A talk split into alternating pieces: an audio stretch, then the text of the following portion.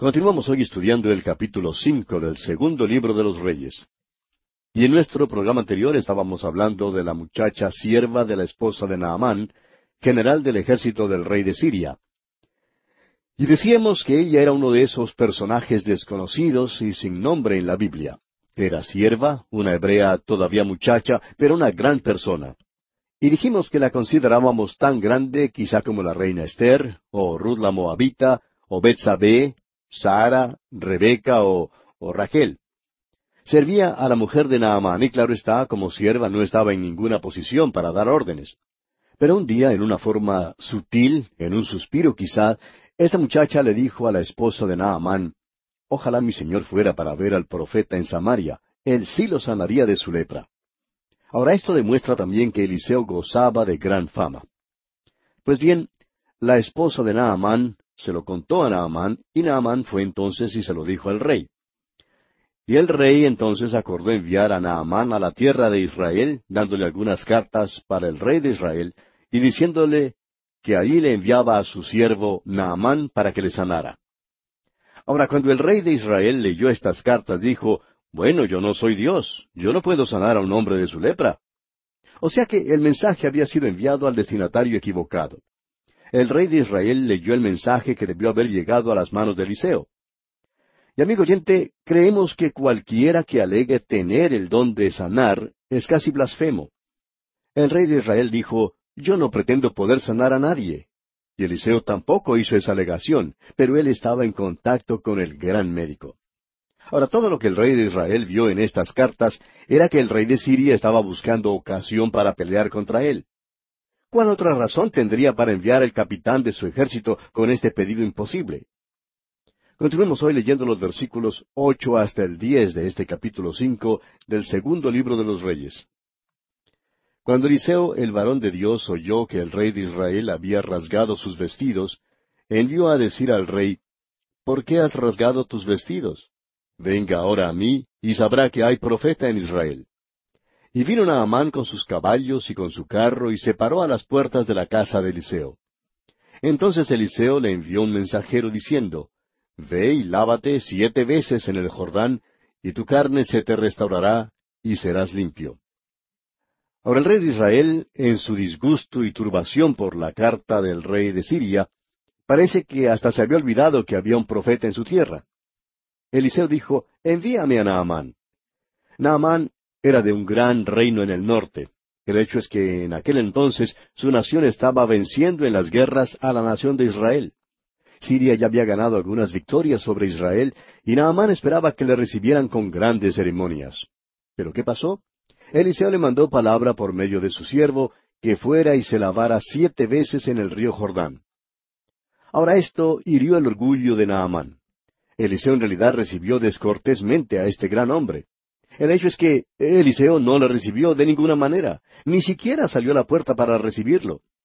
Uno creería que el profeta se arrodillaría y trataría de buscar la amistad con este gran general del ejército de Siria. Pero en lugar de eso, Eliseo envió a su siervo para que hablara con Naamán y le dijera que fuera y se lavara siete veces en el río Jordán.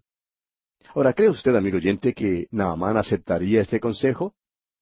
Bueno, continuemos leyendo aquí en el versículo once de este capítulo cinco del segundo libro de Reyes. Y Naamán se fue enojado, diciendo, He aquí yo decía para mí, saldrá él luego, y estando en pie, invocará el nombre de Jehová su Dios, y alzará su mano y tocará el lugar, y sanará la lepra. Naamán se sintió turbado porque era un hombre muy orgulloso. Nunca antes había recibido esa clase de trato. Ahora el Señor no solamente le sanaría de su lepra, sino que también le sanaría de su orgullo. Cuando Dios le salva a uno, amigo oyente, generalmente quita de su vida lo que ofende. Sucede que la altivez es una de las cosas que Dios aborrece. Oímos mucho hoy en día en cuanto al hecho de que Dios es amor, pero Dios también aborrece. No se puede amar de verdad sin aborrecer. No se puede amar lo bueno sin aborrecer lo malo. Si usted, amigo oyente, ama de veras a sus hijos, aborrecerá cualquier perro rabioso que entre en el patio para morder a sus pequeños, y querrá matar a ese perro rabioso. En un lenguaje inequívoco, Dios declara que aborrece el orgullo en el corazón del hombre. Allá en el capítulo seis del libro de los Proverbios, versículos dieciséis y diecisiete dice, Seis cosas aborrece Jehová, y aun siete abomina su alma, los ojos altivos, la lengua mentirosa, las manos derramadoras de sangre inocente, y continúa en los versículos siguientes mencionando las otras cosas que Dios aborrece. Pero, ¿se fijó usted qué es lo que está encabezando esta lista de Dios? ¿Notó usted que son los ojos altivos? Dios dice que los aborrece, amigo oyente. Aborrece los ojos altivos tanto como aborrece el homicidio. Ahora el apóstol Santiago en el Nuevo Testamento, en el capítulo cuatro de su carta, versículo seis, dice, Pero él da mayor gracia. Por esto dice, Dios resiste a los soberbios y da gracia a los humildes. La soberbia, amigo oyente, es la ruina de los hombres, es un gran pecado. Una vez más, allá en el libro de Proverbios capítulo 16, versículo 18 leemos, Antes del quebrantamiento es la soberbia, y antes de la caída la altivez de espíritu. Y en el capítulo once del mismo libro de Proverbios, versículo dos dice, Cuando viene la soberbia, viene también la deshonra, mas con los humildes está la sabiduría. Y por último, en el capítulo veintinueve del mismo libro de Proverbios, versículo veintitrés dice, La soberbia del hombre le abate, pero al humilde de espíritu sustenta la honra. Ahora, ¿por qué aborrece Dios la soberbia? La definición de soberbia es un excesivo amor propio. Es algo bastante mayor al deleite razonable en la posición y logro de uno. Pablo lo expresó de esta manera allá en su carta a los Romanos capítulo 12, versículo 3, diciendo, Digo pues, por la gracia que me es dada, a cada cual que está entre vosotros, que no tenga más alto concepto de sí que el que debe tener, sino que piense de sí con cordura, conforme a la medida de fe que Dios repartió a cada uno. La soberbia, pues, amigo oyente, es poner un precio excesivo al uno mismo. Es demandar más de lo que uno en verdad vale. ¿Ha escuchado usted alguna vez la expresión, ojalá que yo pudiera comprar a ese hombre por lo que vale y venderlo por lo que él cree que vale? Pues bien, esa es la soberbia. Es la diferencia entre lo que usted es y lo que usted cree que es. Fue la soberbia de Satanás lo que lo humilló. Ese fue su pecado. La soberbia fue también el pecado de Edom. En cuanto a Edom, Dios dijo allá en Abdías, versículo cuatro, Si te remontares como águila, y aunque entre las estrellas pusieres tu nido, de ahí te derribaré, dice Jehová. La soberbia del hombre se opone al plan de Dios, y en donde quiera que ambos se encuentren, siempre habrá fricción. En realidad, lo que ocurre es una colisión, un choque frontal. Porque el plan de Dios para la salvación es la respuesta suprema a la soberbia del hombre. Dios derriba al hombre. Dios no necesita ni recibe nada del hombre. Cuando el apóstol Pablo se encontró con el Señor Jesucristo, él pudo decir, en cuanto a sí mismo allá en su carta a los Filipenses, capítulo tres, versículo siete, Pero cuantas cosas eran para mí ganancia, las he estimado como pérdida por amor de Cristo. O sea que Pablo abandonó la religión. Pablo lo abandonó todo, estimándolo como pérdida. Dijo, lo renuncié. Cristo y la soberbia, amigo oyente, no pueden estar juntos. No se puede ser altivo y al mismo tiempo confiar en Cristo como nuestro Salvador. Si usted confía en Él, amigo oyente, usted tendrá que abandonar toda su soberbia en el polvo de la tierra. Esta historia de Naamán aquí es el mejor ejemplo que tenemos de un hombre que abandona su soberbia. Era un gran hombre, de eso no hay duda. Dios mencionó todas las cosas que lo señalaban como un hombre de carácter y de habilidad. Pero al final dice, pero era leproso. Era pecador. Y Dios no solamente le sanó de su lepra, sino también de su soberbia. Y créanos, amigo oyente, que Eliseo lo insultó. Naamán creía que Eliseo iba a salir a recibirlo y que se iba a parar allí delante de él, invocando a su Dios, y que al tocar el lugar de su lepra quedaría sanado. Y usted sabe que así es la religión. Naaman pensaba, ah, si solo me fuera posible ponerme en la fila de sanidad y lograr que me tocara con la mano y orara a su Dios. Si solo me echara un poquito de aceite, eso sí sería grandioso. Y eso es la religión, amigo oyente. Pero cuando Dios sana a una persona, lo hace mediante la fe. Dios derriba al hombre. No debemos acudir a ningún hombre para ser sanados. Debemos acudir directamente a Dios, el gran médico, para ser sanados. Dios es el médico divino por excelencia. Bien, continuemos ahora leyendo el versículo doce de este capítulo cinco del segundo libro de Reyes. Naamán continúa enojado y dice aquí en el versículo doce, Habana y Farfar, ríos de Damasco, ¿no son mejores que todas las aguas de Israel? Si me lavar en ellos, ¿no seré también limpio? Y se volvió y se fue enojado. En cuanto a esto, amigo oyente, estamos de acuerdo con Naamán. Esos ríos allá en el Líbano son hermosos, sus aguas son limpias y se agitan contra las rocas. El Jordán, en cambio, es un río lodoso, sus aguas ni siquiera pueden ser comparadas con la hermosura de las aguas allá en el Líbano. Y Naamán dijo, Bueno, ¿por qué voy a lavarme en el río Jordán cuando hay otros ríos que tienen aguas limpias? Asimismo hay muchos, amigo oyente, que no les gusta llegar a la cruz de Cristo. Es un lugar de ignominia, es un lugar de vergüenza, hay muchos que no quieren llegar a la cruz. En lugar de eso, prefieren hacer algo grande con sus propias fuerzas. Y eso es lo que Naamán quería hacer aquí. Ah, la soberbia de Naamán. Dijo que los ríos de Damasco eran mejores, y es verdad que lo eran. Por otra parte, Naamán estaba muy disgustado de la imprudencia e impertinencia del profeta, que le mandó que se lavara en el Jordán. Pero amigo oyente, usted tendrá que acudir a la cruz de Cristo. Usted no viene a Cristo para pararse delante de Él con su propia soberbia. Cuando usted viene a Cristo, amigo oyente, no puede decir que tiene algo en lo cual se está apoyando. Usted viene tal como es, así pecador, sin más confianza que su amor. Como dice el himno, todo lo que necesita hacer es aceptar la obra de Cristo Jesús en la cruz del Calvario. Carlota Elliot, una cantante de ópera con muy bella voz, cantaba cierta noche. Después de la función, un joven predicador la felicitó diciéndole, Tiene usted una maravillosa voz. Es una voz que Dios puede usar. Pero tendrá que venir a Él, así como vienen los demás pecadores. Y ella se ofendió y le dijo, ¿Cómo se atreve a hablarme así? No soy como cualquier otro pecador. Quiero que sepa que soy una famosa cantante de ópera.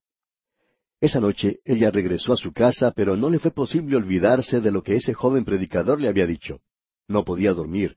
Por fin, ella se levantó y escribió las palabras del himno, Tal como soy de pecador, sin más confianza que tu amor, ya que me llamas, acudí, Cordero de Dios, heme aquí. Amigo oyente, si usted viene a Cristo, esta es la manera en que tiene que venir. Así es la cosa, tal como se encuentra. Bien, volvamos ahora al capítulo cinco de este segundo libro de los Reyes y leamos el versículo trece. Mas sus criados se le acercaron y le hablaron diciendo, Padre mío, si el profeta te mandara alguna gran cosa, ¿no la harías? ¿Cuánto más diciéndote, lávate y serás limpio? Fíjese usted, los siervos de Naamán le dijeron, si el profeta te mandara hacer alguna gran cosa, ¿no la harías? ¿Cuántas personas hay en este mundo hoy en día, amigo oyente, que les gusta hacer alguna gran cosa para su salvación? Pero usted no tiene que hacer nada, amigo oyente. Él ya lo ha hecho todo por nosotros. Todo lo que necesitamos hacer es recibirlo. Acudimos a Él como mendigos. Los siervos de Naamán le imploraron que hiciese lo que el profeta le pidió que hiciera. Y veamos entonces lo que hace aquí en el versículo catorce. Él entonces descendió y se zambulló siete veces en el Jordán, conforme a la palabra del varón de Dios, y su carne se volvió como la carne de un niño, y quedó limpio. Naamán descendió al Jordán y se zambulló siete veces, de acuerdo con las instrucciones de Eliseo. ¿Cuánto nos hubiera gustado estar allí para poder verle? Creemos que se miraba cada vez que se zambullía, y hasta quizá diría, esto es absurdo, no me estoy limpiando nada, no me estoy librando de la lepra. Pero entonces sus siervos le instaban a que se zambulliera otra vez. Y entonces él se zambullía nuevamente. Por último, llegó a zambullirse la séptima vez en el Jordán. Y cuando salió, su piel, dice aquí, se volvió como la carne de un niño y quedó limpio, es decir, quedó completamente sano. Y continuamos leyendo en los versículos quince hasta el diecinueve. Y volvió al varón de Dios, él y toda su compañía, y se puso delante de él y dijo, He aquí ahora conozco que no hay Dios en toda la tierra sino en Israel. Te ruego que recibas algún presente de tu siervo. Mas él dijo, Vive Jehová en cuya presencia estoy, que no lo aceptaré. Y le instaba que aceptara alguna cosa, pero él no quiso. Entonces Naamán dijo, Te ruego pues, de esta tierra, ¿no se dará a tu siervo la carga de un par de mulas? Porque de aquí en adelante tu siervo no sacrificará holocausto ni ofrecerá sacrificio a otros dioses, sino a Jehová. En esto perdone Jehová a tu siervo, que cuando mi señor el rey entrare en el templo de Rimón para adorar en él, y se apoyare sobre mi brazo, si yo también me inclinare en el templo de Rimón. Cuando haga tal, Jehová perdone en esto a tu siervo. Y él le dijo, Ve en paz. Se fue pues, y caminó como media legua de tierra. Por haber seguido las instrucciones de Eliseo, Naamán llegó a darse cuenta de que había un Dios en Israel y creyó que Jehová era el único Dios, y declaró entonces su intención de adorarle solo a él. Pidió permiso para llevar a casa tierra en cantidad equivalente a la carga de un par de mulas. Asimismo quería dar presentes de valor a Eliseo, pero el profeta rehusó aceptarlos. Por otra parte, pidió una dispensación especial de parte de Eliseo para acompañar al rey de Siria en su adoración al ídolo Rimón y aun de inclinarse ante el ídolo, mientras en realidad adoraba a Jehová en su corazón.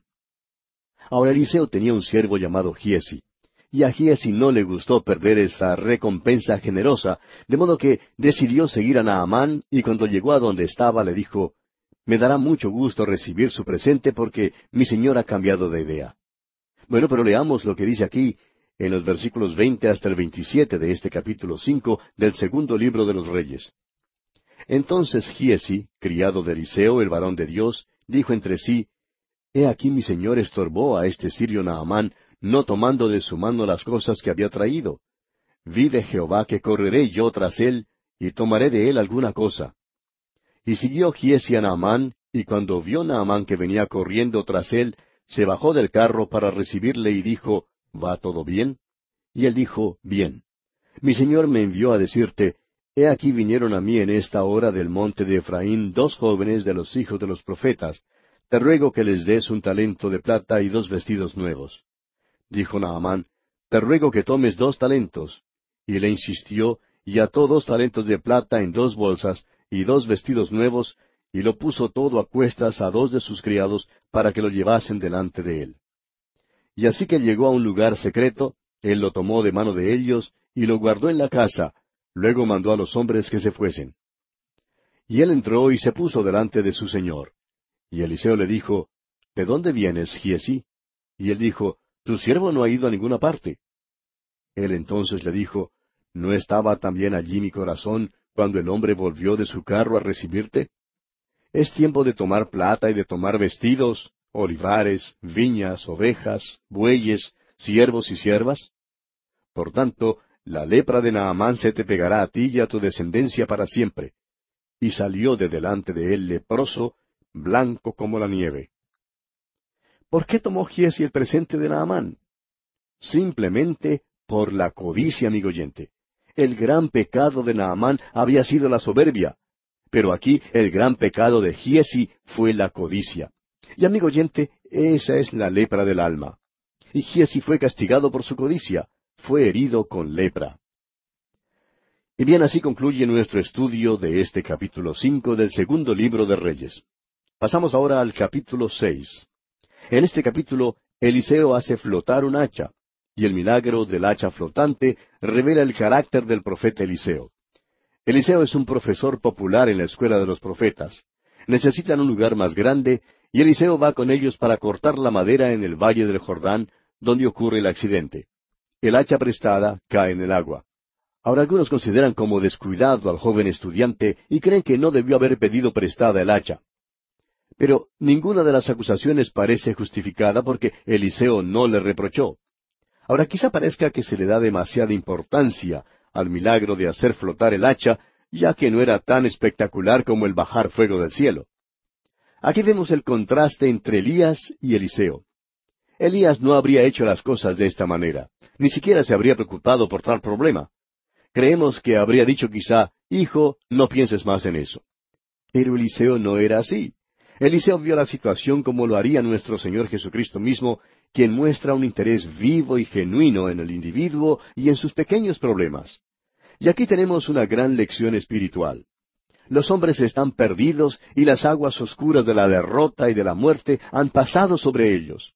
Solamente cuando el palo que representa la cruz es echado en las aguas de la muerte, pueden entonces los hombres ser salvos y pueden ser restaurados a su propósito y ocupación que les fue dado por Dios para este tiempo y para la eternidad.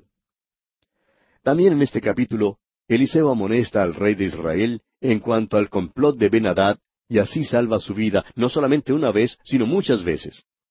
Benadad, por su parte, trata de prender a Eliseo enviando un gran ejército a Dotán, donde estaba el profeta. El siervo de Eliseo cree que este es el fin, pero Eliseo ora para que el Señor abra los ojos de su siervo.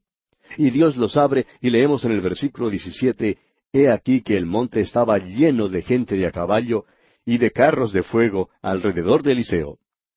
Eliseo lleva entonces cautivos a Samaria a los sirios cegados. Al concluir este capítulo seis, vemos otro ataque de Benadad, quien sitia a Samaria, y los habitantes de la ciudad sufren entonces mucha hambre. El rey de Samaria culpa al profeta y trata de matarlo. En este capítulo seis, pues, tenemos relatadas dos de las experiencias más emocionantes que cualquier hombre haya jamás vivido. La primera experiencia se relaciona con el hacha flotante, como ya lo hemos dicho, y la segunda tiene que ver con una cita con el peligro y el destino en Dotán. Ahora ya hemos visto que Eliseo es un hombre destacado. Era diferente a Elías. Elías era extrovertido, pero Eliseo era introvertido. El ministerio de Elías era público. Pues recuerde usted lo que pasó allá en el Monte Carmelo. Mientras que el ministerio de Eliseo era más bien privado, como lo vimos en su manera de tratar a Naamán, general del ejército sirio. Elías hizo lo espectacular, hizo bajar fuego y lluvia.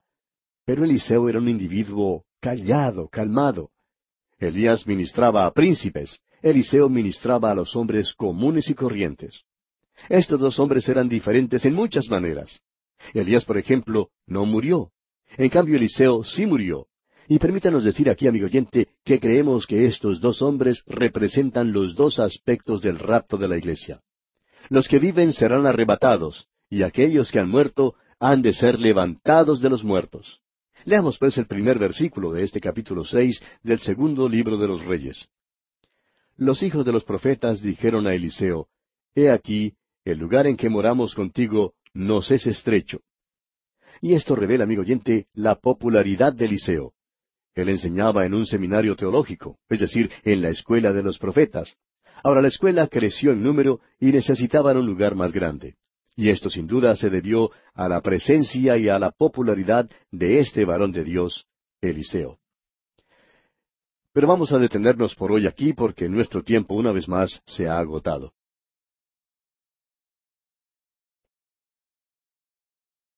Continuamos hoy nuestro estudio del capítulo seis de este segundo libro de los Reyes, que apenas logramos comenzar en nuestro programa anterior. En realidad solamente hicimos una introducción, y vimos que Eliseo es un hombre destacado. Establecimos un contraste entre él y Elías, y vimos que era diferente a Elías. Elías, por ejemplo, era extrovertido, pero Eliseo era introvertido. Mencionamos también que el ministerio de Elías era público, pues recuerde usted lo que ocurrió allá en el Monte Carmelo. Mientras que el ministerio de Elías era más bien privado, como lo vimos en su manera de tratar a Naamán, el general del ejército sirio. Elías hizo lo espectacular, hizo bajar fuego y lluvia, pero Eliseo era un individuo más bien callado. Elías ministraba a príncipes. Eliseo, por su parte, ministraba a los hombres comunes y corrientes. Y estos dos hombres eran diferentes en muchas maneras. Mencionamos, por ejemplo, que Elías no había muerto. En cambio, Eliseo sí murió. Y dijimos que a nuestro parecer estos dos hombres representan los dos aspectos del rapto de la iglesia. Los que viven serán arrebatados y aquellos que han muerto han de ser levantados de los muertos. Ahora el versículo uno de este capítulo seis del segundo libro de los Reyes dice Los hijos de los profetas dijeron a Eliseo He aquí, el lugar en que moramos contigo nos es estrecho. Y esto revela la popularidad de Eliseo. Eliseo enseñaba en un seminario teológico, es decir, en la escuela de los profetas. Ahora, la escuela creció en número y necesitaban un lugar más grande. Y esto sin duda se debió a la presencia y popularidad de Eliseo. Es que él era un gran profesor. Y amigo oyente, la fuerza y el valor de cualquier escuela se encuentra en el testimonio de conducta y en la habilidad de su cuerpo de profesores. No tiene nada que ver con los edificios. Hoy en día le damos tanto énfasis a los edificios, pero el verdadero valor de una escuela está radicado en sus profesores. Se halla en nombres más bien que en métodos. No es un asunto de edificios más grandes, sino de hombres más grandes. No es un asunto de dotaciones financieras, sino de dotaciones del poder espiritual. Lo demás, de importancia, no es el dinero disponible, sino la condición moral. Leamos ahora el versículo dos de este capítulo seis del segundo libro de los Reyes. Vamos ahora al Jordán, y tomemos de allí cada uno una viga, y hagamos allí lugar en que habitemos. Y él dijo, Andad. Este versículo revela que había muchos árboles grandes en el valle del Jordán. Aparentemente había un verdadero bosque allí en aquel entonces. Los estudiantes de la escuela de Liceo querían ir y cortar los árboles para tener materiales de construcción y poder ampliar así su escuela. Ellos podrían también disfrutar de un terreno muy apropiado para su predio escolar en esa región. Y continuamos ahora en el versículo tres leyendo, y dijo uno, Te rogamos que vengas con tus siervos. Y él respondió, Yo iré. Qué maravilloso toque personal, amigo oyente. Aquí estaba un profesor que era popular porque no solamente enseñaba la palabra de Dios, sino que también demostraba interés en los asuntos personales de sus alumnos. Los estudiantes ordinariamente no llevan consigo a los profesores más allá de los límites del terreno del colegio o la universidad. Pero estos estudiantes querían que Eliseo fuera con ellos. ¡Qué testimonio de veras! Y leemos entonces en el versículo cuatro, Se fue pues con ellos, y cuando llegaron al Jordán, cortaron la madera. Cuando los estudiantes llegaron al valle del Jordán, enseguida se pusieron a trabajar. Aquí había un cuerpo estudiantil y un profesor que no tenían miedo de trabajar. Y el versículo cinco dice, Y aconteció que mientras uno derribaba un árbol, se le cayó el hacha en el agua, y gritó diciendo, Ah, Señor mío, era prestada. Ahora esto parece una tragedia insignificante, ¿no le parece? Pero este incidente revela algo. Cuán diferente era Eliseo de Elías. Elías lo habría pasado por alto. Quizá habría dicho, no te preocupes, esa hacha es demasiado insignificante como para gastar el tiempo buscándola a tontas y a ciegas. Sin embargo, es un hecho que Dios tiene interés en las cosas que podemos considerar muy insignificantes en nuestras vidas. Dios nos manda a orar en cuanto a todo. Y ese todo incluye también lo insignificante. Hace muchos años alguien preguntó al difunto predicador y profesor bíblico G. Campbell Morgan ¿Cree que debemos orar en cuanto a las cosas insignificantes de la vida? Y su respuesta fue, Señora, ¿puede usted mencionar alguna cosa que para Dios sea grande? Entonces, todas las cosas son insignificantes para Dios, y sin embargo, Él tiene interés, un genuino interés, en todo lo que nosotros llamamos insignificante. Cuando el Señor Jesucristo estaba en la tierra, ni el ruido de pisadas, ni el tumulto de la multitud ahogaron el grito del ciego Bartimeo. En otra ocasión, una mujer frágil y débil entre la multitud se le acercó lo suficiente a Jesús como para tocarlo. Y él dijo, ¿quién ha tocado mis vestidos? Es decir, él tenía interés. Y allá en el Salmo 34, versículo 6, David dijo, Este pobre clamó y le oyó Jehová, y lo libró de todas sus angustias. En esta época de muchas cosas, el problema del hacha parece ser aún más insignificante porque hubiera sido más fácil comprar una nueva con solo ir a la ferretería más cercana. En los tiempos de Eliseo, amigo oyente, no había muchas hachas. Durante los tiempos de Saúl y Jonatán se nos dice lo siguiente, allá en el primer libro de Samuel, capítulo 13, versículo 22. Así aconteció que en el día de la batalla no se halló espada ni lanza en la mano de ninguno del pueblo que estaba con Saúl y con Jonatán, excepto Saúl y Jonatán su hijo que las tenían. Es decir, que había una escasez de armas en aquel entonces. Y podemos estar seguros que no había muchas armas ni hachas en ninguna parte en aquellos tiempos. Pues bien, este estudiante se turbó cuando perdió el hacha que estaba usando porque le había pedido prestada. Ahora, la mayoría de los comentaristas han expulsado del seminario a este joven estudiante de teología. Lo consideran desmerecedor, Dicen que era un tipo descuidado y que no debía haber pedido prestada el hacha en primer lugar. Pero si era tan culpable, ¿por qué no lo castigó su propio profesor Eliseo? Creemos que Eliseo le absolvió de todas las acusaciones que le han lanzado. Continuemos nuestra lectura de este capítulo seis. Leamos ahora el versículo seis. El varón de Dios preguntó, ¿Dónde cayó? Y él le mostró el lugar. Entonces cortó él un palo, y lo echó allí, e hizo flotar el hierro. En primer lugar, amigo oyente, permítanos decir que este estudiante no se descuidó del hacha. En realidad era un individuo cuidadoso. Siempre había el peligro de que el hierro saltara del cabo. Era un arma peligrosa y estaban allí presentes otros estudiantes. Dios ha dado un reglamento en el Antiguo Testamento en cuanto al hacha. Escuche usted, allá en el capítulo 19 del libro de Deuteronomio, versículo 5, leemos, Como el que fuere con su prójimo al monte a cortar leña, y al dar su mano el golpe con el hacha para cortar algún leño, saltar el hierro del cabo, y diere contra su prójimo y éste muriere, aquel huirá a una de estas ciudades y vivirá. O sea que aquellos que usaban el hacha debían tener mucho cuidado en su manejo, y este individuo ejerció la mayor precaución. Apuntó el hierro hacia el río, no lo apuntó hacia un estudiante. Es por eso que el hacha cayó al río. Un agente de tráfico detuvo en una ocasión a una señora que chocó contra otro automóvil y le dijo, Señora, usted debe manejar su automóvil en lugar de apuntarlo. Pues bien, eso es lo que hizo ese estudiante de teología aquí. Apuntó su hacha y la apuntó bien. Pero vamos a considerar el asunto.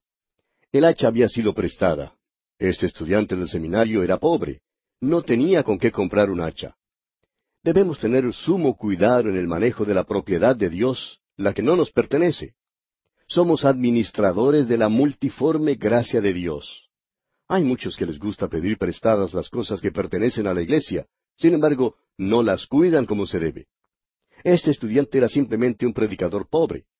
Probablemente algún vecino le prestó el hacha. Y quisiéramos saber quién habría sido el que se la prestó porque éste era un arma peligrosa, pues aparentemente el hierro estaba suelto y era fácil que saltara del cabo.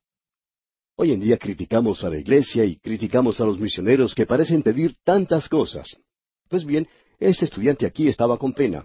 Quería ayudar a cortar en el bosque, pero no tenía hacha, de modo que pidió una prestada. Y el hombre en realidad no debió haberle prestado esa hacha vieja. De seguro que tenía guardada en casa una nueva. Ahora, al estudiante no le era posible reembolsar al dueño el valor de su hacha. Y él tampoco era buceador. No podía rastrear el río. De modo que Eliseo le dijo, ¿Dónde cayó? Ahora alguien preguntará, ¿por qué hizo Eliseo esta pregunta? Siendo profeta, ¿no sabía dónde había caído el hacha?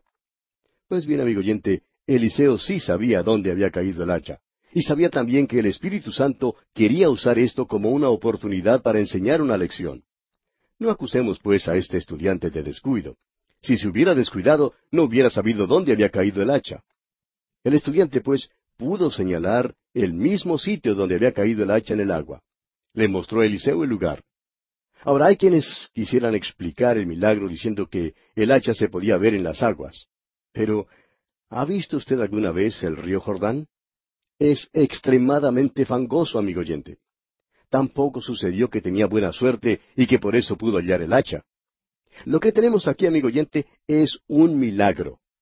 Se nos dice que Eliseo hizo flotar el hierro. Eso es algo que es contrario a todas las leyes físicas que se conocen. Allá por el año 1834, Juan Randolph botó al agua buques de hierro y acero. Estos han flotado en todos los mares desde aquel entonces y no es un milagro. Pero amigo oyente, sí fue un milagro para un hierro de hacha que cayó al fondo del río Jordán levantarse y frotar sobre el agua como corcho. Ahora concordamos que no es nada sobrecogedor ni sensacional no se compara de ninguna manera con el traslado de Elías cuando él entró en el carro de fuego y viajó por el espacio. Eso todavía es sensacional aún en nuestros tiempos, cuando el primer pasajero para la luna ya llegó allí y otros le han seguido. Pero permítanos decir, amigo oyente, que el milagro del hacha flotante es mayor que el irse en un carro de fuego un hierro que estuvo en el fondo de las aguas fangosas del río Jordán, y que se haya levantado, resucitado, restaurado al dueño, repuesto en el cabo y hecho útil y funcional nuevamente, a la verdad, amigo oyente, esto fue un milagro. Y el versículo siete de este capítulo seis del segundo libro de los Reyes dice, Y dijo, Tómalo. Y él extendió la mano y lo tomó. Aquí tenemos una maravillosa lección.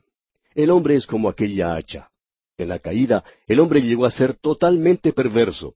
El hombre bajó a la profundidad de las aguas de la muerte y la derrota, perdido en cuanto a Dios. Ya no le fue posible disfrutar más de la vida siendo útil y teniendo propósito en su existencia. Se encontraba lejos de Dios. Y a través de la historia el hombre ha buscado ocupar su tiempo en la tierra. El hombre insignificante viaja, eh, pinta, vuela, nada, hace la guerra, eh, bebe, usa drogas y, y trata de ahogar la futilidad de la vida. El hombre trata de llenar el vacío con muchas cosas, pero nada le satisface. Las inquietudes, como un millón de ratas, muerden su alma. Dios, en cambio, cortó un palo y lo dejó caer en las aguas de la muerte. Ese palo fue la cruz de Cristo. Cristo se levantó de las aguas de la muerte. El apóstol Pedro dice allá en su primera carta, capítulo dos, versículo veinticuatro, en cuanto a Cristo, quien llevó él mismo nuestros pecados en su cuerpo sobre el madero, para que nosotros, estando muertos a los pecados, vivamos a la justicia, y por cuya herida fuisteis sanados. Mediante Cristo, amigo oyente, le es posible al hombre levantarse de las aguas de la muerte y del juicio. Puede ser repuesto en el cabo del plan y propósito de Dios. Puede ser relacionado con el programa de Dios y decir, como dijo el apóstol Pablo allá en su carta a los Filipenses, capítulo cuatro, versículo trece, todo lo puedo en Cristo que me fortalece. El hombre ya no necesita vivir una vida sin designio, una vida inútil, teniendo una existencia vacía y sin sentido ahora tiene un nuevo fin. Puede llegar cerca a Dios.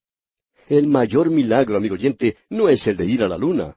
El milagro mayor es el de ser sacado del lodo, del fango del pecado y recibir un designio para vivir eternamente. Continuando ahora con este capítulo seis del segundo libro de los Reyes, tenemos la revelación que hace Eliseo de los planes sirios de guerra y su protección milagrosa. Leamos los versículos ocho hasta el diez. Tenía el rey de Siria guerra contra Israel, y consultando con sus siervos dijo, En tal y tal lugar estará mi campamento. Y el varón de Dios envió a decir al rey de Israel, Mira que no pases por tal lugar, porque los sirios van allí. Entonces el rey de Israel envió a aquel lugar que el varón de Dios había dicho, y así lo hizo una y otra vez con el fin de cuidarse.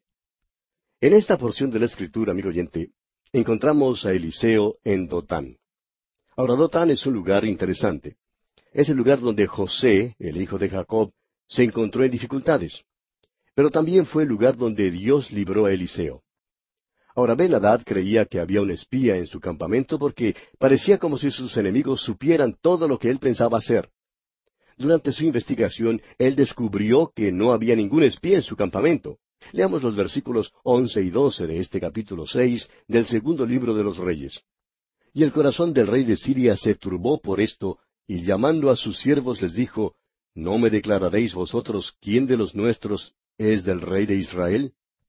Entonces uno de los siervos dijo, No, rey señor mío, sino que el profeta Eliseo está en Israel, el cual declara al rey de Israel las palabras que tú hablas en tu cámara más secreta. O sea que descubrió que era Eliseo por allá en Israel quien estaba revelando sus planes. Por tanto, Benadad envió a todo su ejército para buscar a Eliseo. Ciertamente habla algo en cuanto a Eliseo, el que un ejército entero fuese enviado para prenderlo. Y continuamos leyendo los versículos trece al quince, donde dice, Y él dijo, Id y mirad dónde está, para que yo envíe a prenderlo. Y le fue dicho, He aquí que él está en Dotán. Entonces envió el rey allá gente de a caballo y carros y un gran ejército, los cuales vinieron de noche y sitiaron la ciudad. Y se levantó de mañana y salió el que servía al varón de Dios, y he aquí el ejército que tenía sitiada la ciudad, con gente de a caballo y carros. Entonces su criado le dijo, Ah, señor mío, ¿qué haremos? El siervo de Eliseo vio que estaban rodeados por el enemigo, y preguntó en desesperación a su señor, ¿qué haremos? Y fíjese usted lo que responde Eliseo aquí en los versículos 16 y 17. Él le dijo, No tengas miedo, porque más son los que están con nosotros que los que están con ellos. Y oró Eliseo y dijo, Te ruego, oh Jehová, que abra sus ojos para que vea. Entonces Jehová abrió los ojos del criado y miró, y he aquí que el monte estaba lleno de gente de a caballo y de carros de fuego alrededor de Eliseo. Amigo oyente, vivimos en tiempos cuando los cristianos constituyen la minoría. Oímos hablar mucho hoy en día en cuanto a grupos minoritarios. Pero el verdadero grupo minoritario, amigo oyente, es el de los cristianos verdaderos. Ahora no estamos hablando en cuanto a miembros de iglesias. Queremos decir que no hay muchos verdaderos creyentes. A veces sufrimos del complejo de Elías, creemos que somos los únicos. Pero lo que necesitamos, amigo oyente, es el complejo de Eliseo. Necesitamos darnos cuenta que lo que Martín Lutero habló es verdad cuando dijo, uno con Dios ya constituye una mayoría. Por tanto, Eliseo oró y su siervo descubrió que tenía protección amplia y suficiente. Vamos a entender una cosa, amigo oyente. En Dotán, José, el hijo de Jacob, no tenía ningún carro de fuego para que lo protegiera. Sus hermanos querían matarlo. Pero en lugar de matarlo, lo vendieron a una esclavitud en Egipto. Ahora que haya carros de fuego a su alrededor hoy en día, amigo oyente, o que no los haya, los apuros y las dificultades nunca podrán llegar hasta un creyente en Cristo, a menos que pasen primero por esos carros de fuego. Es decir, que Dios no dejará que las dificultades, que los apuros lleguen hasta usted, amigo oyente, a menos que Él les permita llegar. Recuerde que allá en el libro de Job, capítulo uno, versículo diez, Satanás le dijo a Dios en cuanto a Job, ¿No le ha cercado alrededor a él y a su casa y a todo lo que tiene? Al trabajo de sus manos has dado bendición. Por tanto, sus bienes han aumentado sobre la tierra. Amigo oyente, Dios está con usted. Dios es por usted. Si usted se encuentra en un apuro, en una dificultad, Dios ha permitido que le llegue ese apuro. No sabemos por qué, pero sí permite que las cosas lleguen en su vida para un fin definido. El apóstol Pablo nos dice allá en su carta a los Romanos capítulo ocho versículo veintiocho, y sabemos que a los que aman a Dios, todas las cosas les ayudan a bien, esto es, a los que conforme a su propósito son llamados. De modo pues que el siervo de Eliseo vio que había suficiente protección a su alrededor. Veamos ahora lo que Eliseo hace con los soldados sirios. Leamos el versículo 18. Y luego que los sirios descendieron a él, oró Eliseo a Jehová y dijo, Te ruego que hieras con ceguera a esta gente. Y los hirió con ceguera conforme a la petición de Eliseo. Eliseo hizo una cosa bastante extraña aquí. Pidió que Dios hiriera al ejército de los sirios con ceguera, y Dios hizo exactamente eso. Luego Eliseo los guió a Samaria y les dijo que les estaba guiando a donde estaba Eliseo. Cuando llegaron a Samaria, los entregó al rey de Samaria. El rey quiso matarlos, pero Eliseo dijo, No los mates. Pon delante de ellos pan y agua, para que coman y beban y vuelvan a casa. Leámoslo aquí en los versículos 19 al 23 de este capítulo 6 del segundo libro de los Reyes. Después les dijo Eliseo, No es este el camino, ni es esta la ciudad. Seguidme, y yo os guiaré al hombre que buscáis. Y los guió a Samaria. Y cuando llegaron a Samaria, dijo Eliseo, Jehová, abre los ojos de estos para que vean. Y Jehová abrió sus ojos y miraron y se hallaban en medio de Samaria. Cuando el rey de Israel los hubo visto, dijo Eliseo, ¿Los mataré, padre mío? Él le respondió, No los mates. ¿Matarías tú a los que tomaste cautivos con tu espada y con tu arco? Pon delante de ellos pan y agua, para que coman y beban y vuelvan a sus señores. Entonces se les preparó una gran comida, y cuando habían comido y bebido, los envió, y ellos se volvieron a su señor. Y nunca más vinieron bandas armadas de Siria a la tierra de Israel.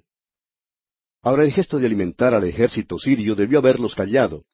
Pero parece que esto de nada sirvió porque querían luchar siempre y al parecer no les fue fácil recibir esta bondad. Tenemos luego el sitio de Samaria por Benadad, rey de Siria. Leamos los versículos 24 y 25. Después de esto, aconteció que Benadad, rey de Siria, reunió todo su ejército y subió y sitió a Samaria. Y hubo gran hambre en Samaria a consecuencia de aquel sitio, tanto que la cabeza de un asno se vendía por ochenta piezas de plata y la cuarta parte de un cap de estiércol de palomas por cinco piezas de plata. Ahora esta por lo menos fue la segunda vez que Benadad sitió a Samaria, haciendo que la comida escaseara y se vendiera a elevadísimos precios. Algunos eran tan viles que pidieron al rey que firmara una ley que regulara el canibalismo. El rey se apesadumbró cuando le pidieron tal cosa. Creía que Eliseo de alguna manera era responsable de esto y que si lograra matarlo podría poner fin al sufrimiento del pueblo. Y aquí, amigo oyente, vamos a detenernos por hoy porque nuestro tiempo ya ha tocado a su fin.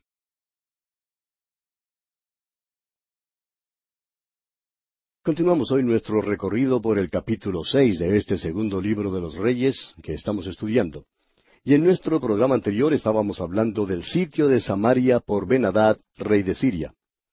Decíamos que esta por lo menos fue la segunda vez que Benadad sitió a Samaria, haciendo que la comida escaseara y se vendiera a elevadísimos precios. Dijimos también que algunos eran tan viles que pidieron al rey que aprobara el canibalismo. Leamos los versículos 26 al 30 de este capítulo 6 del segundo libro de los Reyes. Y pasando el rey de Israel por el muro, una mujer le gritó y dijo, Salva, rey, señor mío. Y él dijo, Si no te salva Jehová, ¿de dónde te puedo salvar yo? ¿Del granero o del lagar? Y le dijo el rey, ¿qué tienes?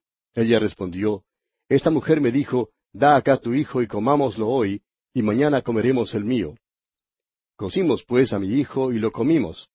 El día siguiente yo le dije, Da acá tu hijo y comámoslo, mas ella ha escondido a su hijo.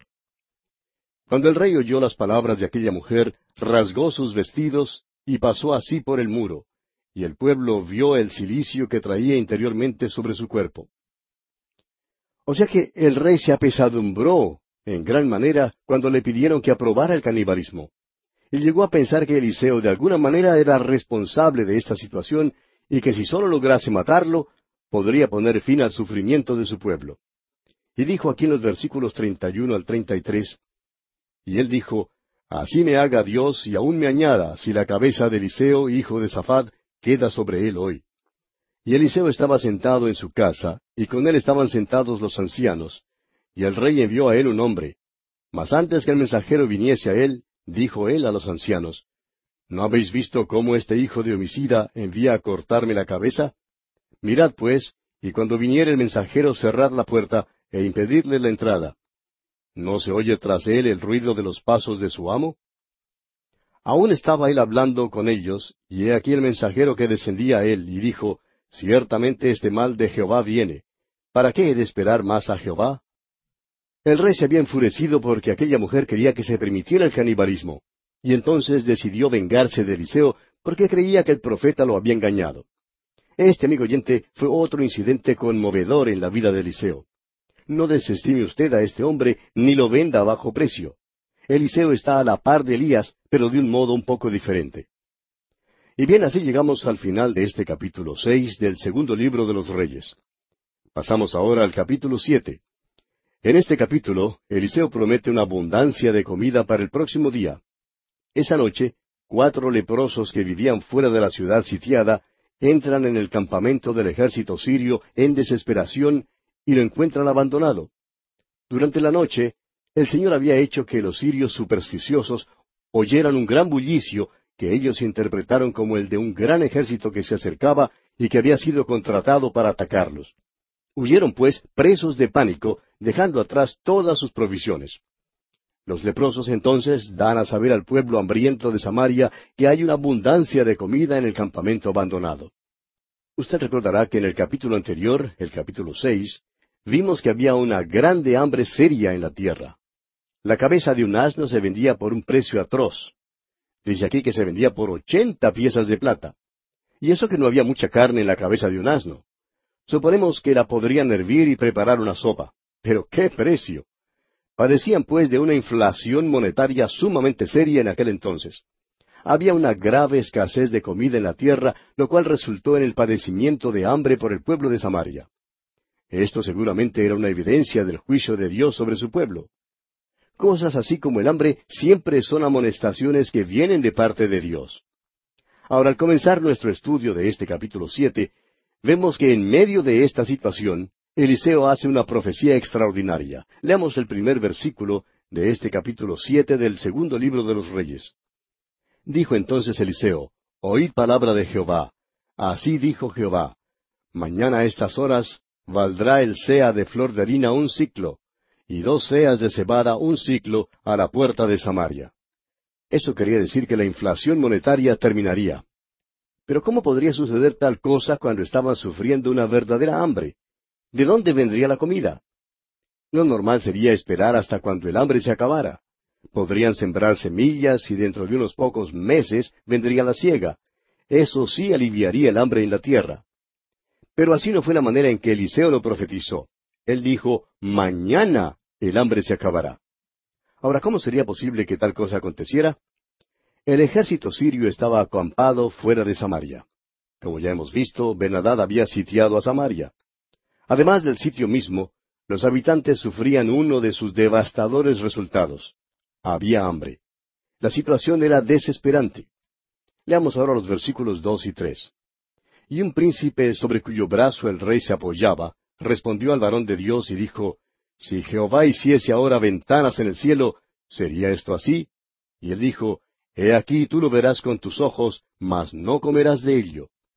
Había a la entrada de la puerta cuatro hombres leprosos, los cuales dijeron el uno al otro, ¿Para qué nos estamos aquí hasta que muramos?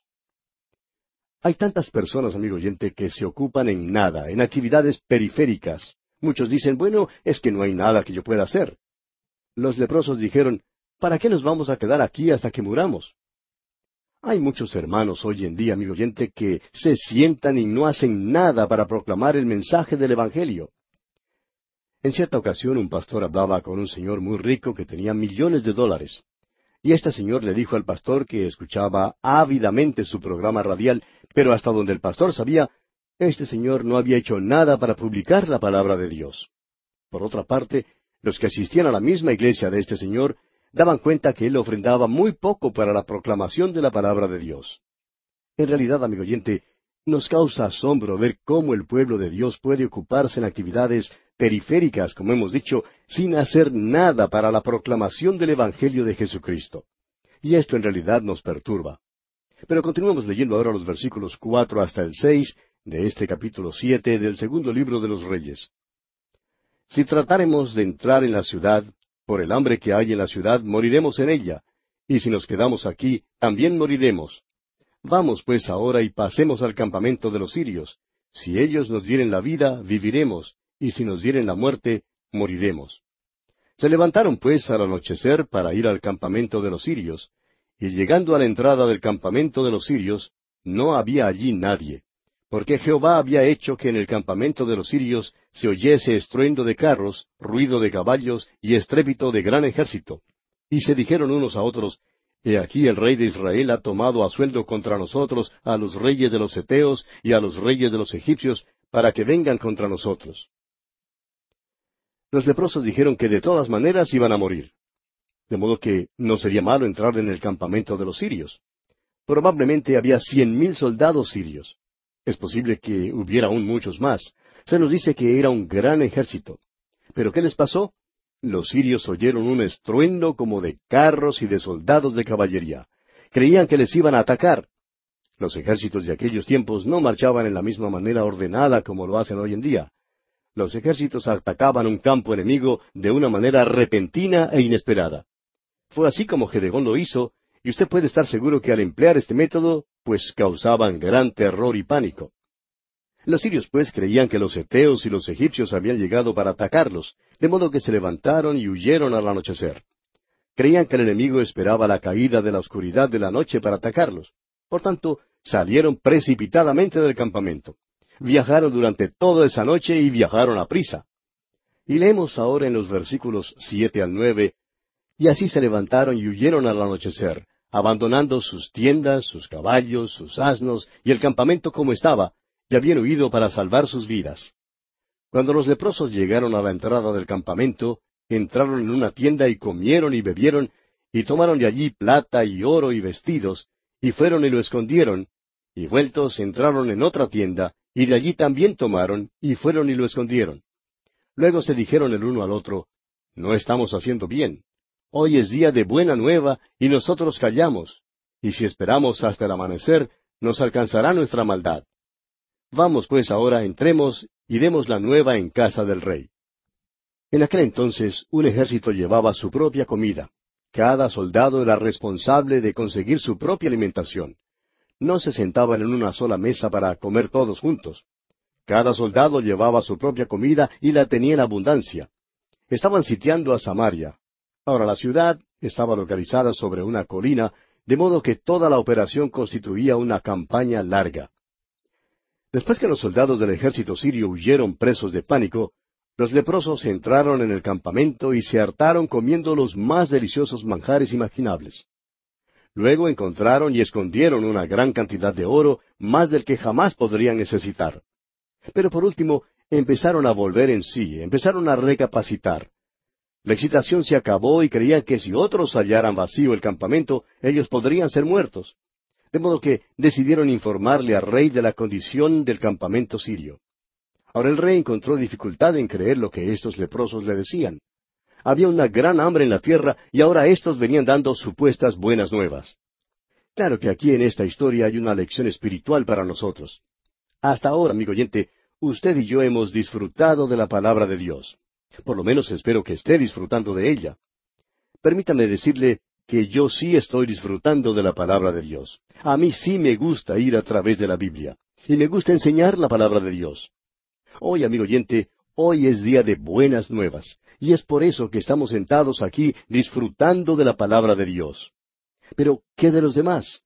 ¿Qué de la proclamación de la palabra de Dios a los demás? Usted, amigo oyente, debe hacer cuanto pueda de su parte para proclamar la palabra de Dios. Usted puede, por ejemplo, ayudar con este ministerio radial, o si es miembro de una buena iglesia, pues debe sostener y apoyar ese programa de su iglesia y a sus misioneros. Usted debe estar ocupado en propagar la palabra de Dios a tantos corazones necesitados. Un señor dijo en cierta ocasión, Yo no puedo hablar, ni puedo enseñar, ni puedo cantar, no me es posible hacer nada sino ganar dinero. Créanos, amigo oyente, que Dios le ha dado a este señor este don de ganar dinero. Esa habilidad es un don de Dios. Es que ese señor simplemente no podía perder el dinero. Todo lo que tocaba parecía que se cambiaba en oro. Su parte, pues, en publicar la palabra de Dios es la de contribuir con dinero.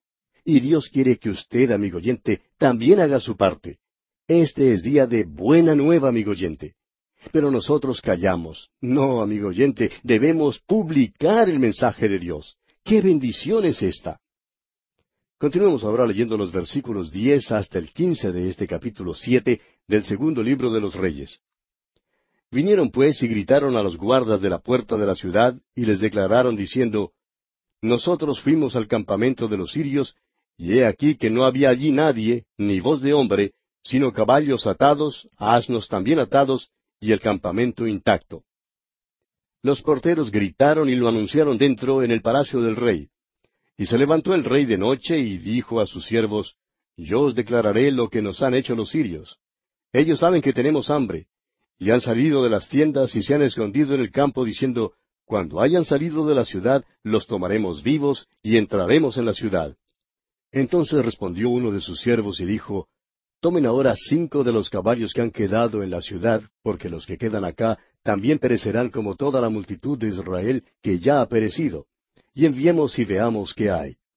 Tomaron pues dos caballos de un carro, y envió el rey al campamento de los sirios diciendo, Id y ved. Y ellos fueron y los siguieron hasta el Jordán, y he aquí que todo el camino estaba lleno de vestidos y enseres que los sirios habían arrojado por la premura, y volvieron los mensajeros y lo hicieron saber al rey. Después que los leprosos le informaron al rey acerca de las buenas nuevas, los hijos de Israel entraron en el campamento abandonado de los sirios y encontraron lo suficiente como para alimentar a todo un ejército de miles de soldados. Había una abundancia de comida y los supermercados en Samaria pudieron vender todo a precio de oferta especial. Todos pudieron comprar la comida barata. Ya no tenían que comprar las cabezas de animales para comer. En lugar de las cabezas podían comprar filete y solomillo y todo eso. Es decir, la profecía de Eliseo se cumplió literalmente, amigo oyente. Y concluye este capítulo siete de este segundo libro de los Reyes diciendo en los versículos dieciséis hasta el veinte Entonces el pueblo salió y saqueó el campamento de los sirios, y fue vendido un sea de flor de harina por un ciclo, y dos seas de cebada por un ciclo, conforme a la palabra de Jehová Y el rey puso a la puerta a aquel príncipe sobre cuyo brazo él se apoyaba, y lo atropelló el pueblo a la entrada y murió, conforme a lo que había dicho el varón de Dios, cuando el rey descendió a él. Aconteció pues de la manera que el varón de Dios había hablado al rey diciendo, Dos seas de cebada por un ciclo, y el sea de flor de harina será vendido por un ciclo mañana a estas horas a la puerta de Samaria. A lo cual aquel príncipe había respondido al varón de Dios diciendo, Si Jehová hiciese ventanas en el cielo, ¿pudiera suceder esto? Y él dijo, He aquí tú lo verás con tus ojos, mas no comerás de ello. Y le sucedió así, porque el pueblo le atropelló a la entrada y murió. Y así concluye este capítulo siete del segundo libro de los Reyes. Entramos ahora al capítulo ocho. En este capítulo, Eliseo predice un hambre de siete años y aconseja a la viuda sunamita a que salga de la región durante esos años. Ella regresa después de los siete años y le pide al rey que le devuelva sus tierras. Después de enterarse de quién es, el rey se las devuelve. También Eliseo va a Damasco y predice la muerte del enfermo rey Benadad y la ascensión de Asael a su trono, quien a su turno destruirá a Israel. Asael se declara inocente de tales planes, pero de todos modos los lleva a cabo. También en este capítulo, Joram, hijo de Josafat, empieza a reinar con su padre. Anda en los caminos de los reyes de Israel porque se había casado con la hija de Acab. Edom se rebela contra él y también Limna. Joram muere después de reinar ocho años. Le sucede en el trono Ocosía su hijo, el que se une con Joram, rey de Israel, para hacer la guerra a Asael, rey de Siria. Joram es herido durante la guerra. Comencemos pues leyendo los primeros dos versículos de este capítulo ocho del segundo libro de los Reyes. Habló Eliseo a aquella mujer a cuyo hijo él había hecho vivir, diciendo, Levántate, vete tú y toda tu casa a vivir donde puedas, porque Jehová ha llamado el hambre, la cual vendrá sobre la tierra por siete años.